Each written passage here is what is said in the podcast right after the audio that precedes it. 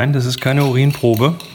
Das ist ein Moment Grauburgunder Trocken von Meyer, Heuchelheim, Klingenpfalz, 2015er. Für eine Urinprobe ist die Farbe noch ein bisschen blass. Genau. Ähm, das ist ein lecker Tröpfchen. Ja, den habe ich äh, auf die Empfehlung meines Chefs gekauft. Den habe ich nämlich auf einer unserer Weinproben getrunken. Den hast du dann, war das nicht BASF, wo du den bestellt hast? Ähm, ich glaube ja, dass ich den über den BASF Weinladen bekommen habe. Was mich ja immer noch völlig umhaut, dass BASF, also das sind die mit die Chemie, Ja.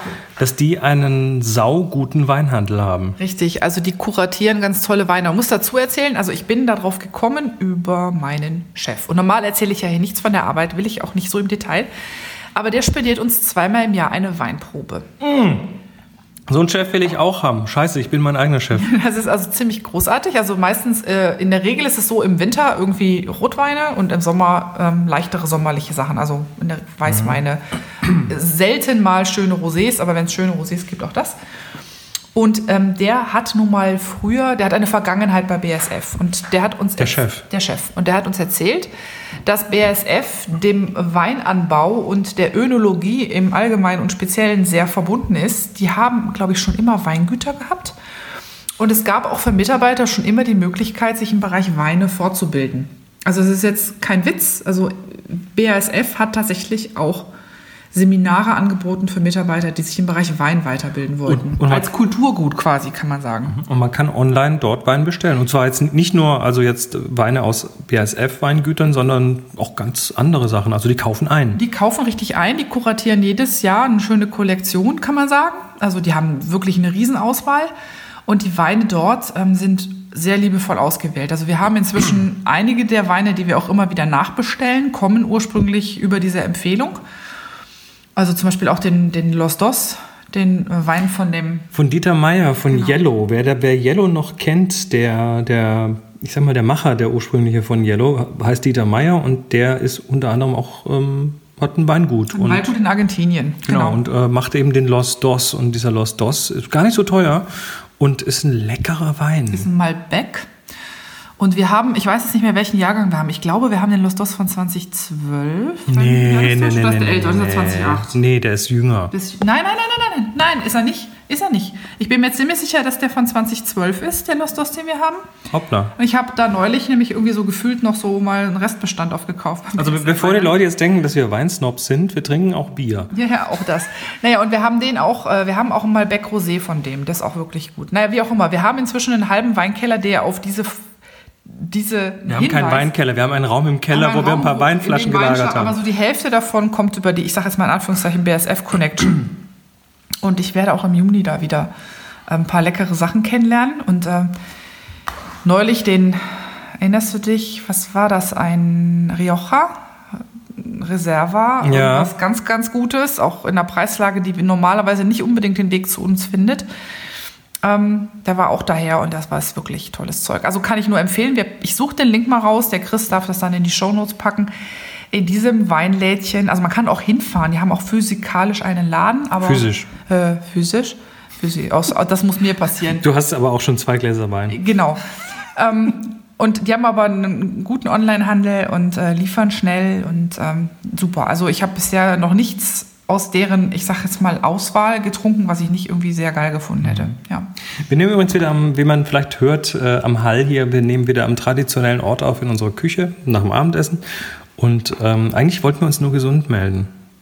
Richtig. Also ich bin ziemlich gesund. Ich bin so gesund, dass ich jetzt schon wieder das Husten anfange, aber noch nicht so schlimm wie vorher. ähm, mein nervöses Husten, das ist ein, ein Dauerbrenner hier.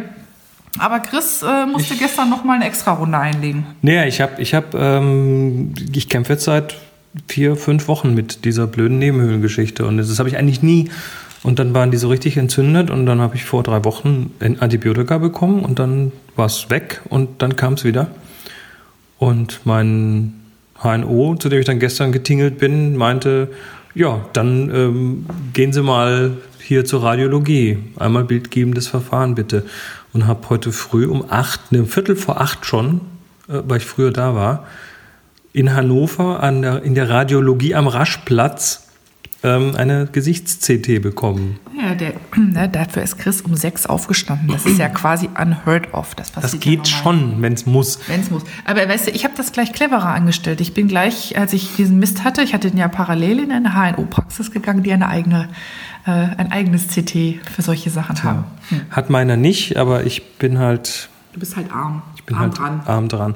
Nee, äh, das war aber ganz interessant, weil ich wusste jetzt nicht, was das genau, also ob das jetzt hier MRT, CT oder sowas, da werden jetzt die Mediziner unter euch wahrscheinlich äh, kichern, aber es war ein CT, also Kernspin. Tomograph. Röntgenbasiert. So Röntgenbasiert, genau, so ein großes rundes Ding, so ein Donut, wo man reingeht. Ich habe dann noch äh, nicht wissenderweise gefragt, ob ich jetzt irgendwie die Uhren ausziehen muss. Und dann meinte die Dame nur, nee, das machen die bei der MRT, hier ist CT und äh, habe jetzt hier Geschichtaufnahmen von meinen Nebenhöhlen. Die sehen ja mal lustig aus, sage ich dir. Ich habe sogar einen Viewer dafür äh, gefunden. Vielen Dank an alle, die auf Twitter mir äh, Tipps geschickt haben, was da äh, was ich da nehmen soll. Äh, es kommt tatsächlich auf der CD, die man als Patient mitbekommt, ein Windows Viewer und ein Mac Viewer mit. Nee, es ist okay. Also, ist ja fast, ich meine, nein, allein bei, bei CD, ich fühle mich ganz schmutzig. Ich musste erst die Treppe hoch in deiner Schublade kramen, um das CD-Laufwerk, unser USB-CD-Laufwerk rauszufinden, um das, also, aber es hat jetzt, funktioniert. Jetzt petzt da auch noch, dass ich noch so ein Ding besitze, wo ich gerade sage, ja, bei CD fühle ich mich ganz schmutzig. Besitzen wir zu zweit und ähm, ab und zu, ich muss ja auch einmal im Jahr noch einen Fax verschicken es oder so. Es ist auch kein CD, es ist ein externes äh, CD, DVD brennen, bla. Genau. Ja, ja, ist schon okay. Für 23 Euro. Nein, damals, so. TM, als ich das gekauft habe, hat das noch 30 Euro gekostet. Naja, gut. Ähm, ja, also auf jeden Fall bin ich jetzt durchleuchtet und ähm, habe dann wieder einen Termin bei meinem HNO und dann sehen wir weiter. Ich weiß einfach nicht, das will nicht weggehen. Ich hoffe mal, dass das irgendwie. Ja, aber übrigens, apropos Geräte, wo man das reinschieben kann.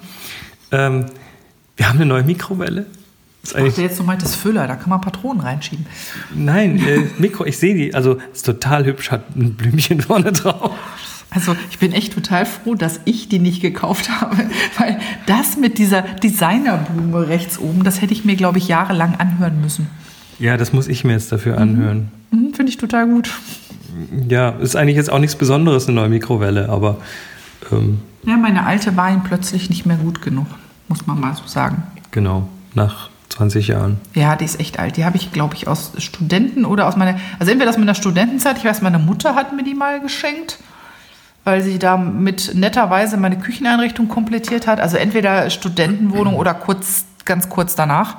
Und ähm, die ist auch eigentlich fabelhaft funktionstüchtig gewesen. Die hat nur ein Problem gehabt, die hatte noch so ein analoges Wählrad für die Zeit.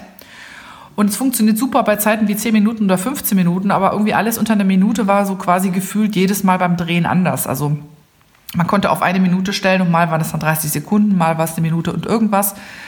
Und wenn man mal so Tiefkühlfrüchtchen auftaut, wir haben immer so, so typenweise Beeren. so Beeren und so ein Zeug äh, in der Gefriere, dann ist das irgendwie schon blöd, wenn mal Marmelade rauskommt und mal die Dinger noch gefroren sind. Und ähm, hm. jetzt mit der neuen funktioniert das. Die kann halt 30 Sekunden oder ist auch halt 20 digital, so. ne? Genau, voll fancy. Und wo wir hier so analog sind, aber manchmal ist digital halt doch besser. Ähm, ja, du wolltest noch was über Füller erzählen? Ähm, du bist ja, du bist ja, du hast ja den, du bist ja infiziert. Ja, so ein bisschen. Doch, so, so, ein bisschen. So ein bisschen. Ich hatte, ich hatte immer schon einen kleinen Schreibwarenfimmel. Also ganz schlimm war das ja mal, ich weiß nicht, ob die Leute sich noch erinnern, in den 80ern, da gab es ja ganz viele Dinge so wie duftende Kugelschreiber und Lineale mit Herzchen und so. Da hatte ich meinen ersten Schreibwaren-Crush sozusagen und habe mal ein bisschen Taschengeld so für, für so seltsame Dinge, die man halt in den 80ern so in seine Federmäppchen hatte man da ja auch nicht. Da hatte man ja oft auch so kleine Metalldosen, in denen das dann rumgetragen wurde. Das hat sich dann eine Zeit lang beruhigt, ähm, bis ich dann irgendwann so für 15 oder 20 Jahre mal wieder so einen Füller gekauft habe und noch einen zweiten. Also ich hatte immer schon so Größenordnung fünf Füller. Ist so bei mir ein Normalzustand gewesen. Und dann habe ich irgendwann angefangen, aus reinem Spaß an der Freude einen Podcast über Füller zu hören. Und das hat leider, ähm, das war leider keine gute Idee. Am Anfang habe ich die Leute noch ausgelacht, die das getan haben. Und äh, inzwischen ist es so, dass äh, ich, äh, ja, äh, dreieinhalb mehr Füller hast. Ich habe ein paar mehr Füller, ja. Mhm. Ich, äh, mag ich, nicht, das, ich mag jetzt nicht ins Detail gehen. Ich finde das so, so faszinierend, so diese Community zu beobachten auf den diversen Social Media, die da sich jetzt mit ranhängen oder äh, das auch tun. Und Ja. Ja, ja, das ist, ist schön. Also man kann es auf Twitter, kann man es mitunter merken, ähm, auf Instagram, wenn man den richtigen Leuten folgt. Und es gibt jetzt auch einen Slack ähm, von eigentlich einem Haufen Happy Shooting-Hörer, äh, die aber gemerkt haben, dass sie natürlich ihre Füllerbilder nicht im Happy Shooting Slack ähm, posten können, weil das wäre ja mächtig off-topic. Und dann haben wir zusammen den Marco bearbeitet, der im Moment dabei ist, einen Podcast aufzusetzen. Also eine Folge gibt es schon, der heißt Schreibgespräch. Und ähm, dann haben wir ihm erklärt, also vor allen Dingen der Kai und ich, dass er unbedingt einen Slack braucht. Weil da könnte man ja also. Und daraufhin hat er den Slack dann eingerichtet. Ich glaube, der Kai ist der Hausmeister, also quasi ne, auch ein Hausmeister, nur nicht aus, aus, der, aus der Steiermark. Und da sind jetzt ähm, zwei weitere Füller-Podcaster ähm, und noch so, ich glaube, drei andere, vier andere Menschen. Also wir sind, wir sind eine sehr kleine Gruppe, aber der Slack ist ungefähr dreimal so laut und geschwätzig wie der Happy Shooting Slack. Hey, habt ihr das gehört? Happy Shooting-Hörer? Ihr werdet hier gerade gedisst, also Ja, haltet euch ran. Das ist einfach sensationell. Und da fliegen jetzt, also es fing, fing ganz harmlos an mit so ein bisschen Füllerquatsch und jetzt werden Fotos gepostet von den richtigen Papieren und Tinten und äh, Notizbüchern Federn und, und- und, gerade eben kam irgendwie kamen irgendwie die ersten Gasbilder von großen Holzschatullen mit Buntstiften und also es nimmt, nimmt äh, quasi unwahrscheinliche Züge an. Das Ganze wird befeuert von einem anderen Podcast, der ja eigentlich nicht zu dem Slack gehört, aber dessen Macher sich dort auch herumtreiben. Das ist das Tintenradio von Thomas und Stefan. Und ähm, weil die halt kein eigenes Slack haben, lohnt sich jetzt auch, glaube ich, nicht mehr aufzumachen, ähm, werden dann gerne mal auch äh, Teile des Podcasts dort diskutiert. Also das Ganze ist sehr ähm, lustig.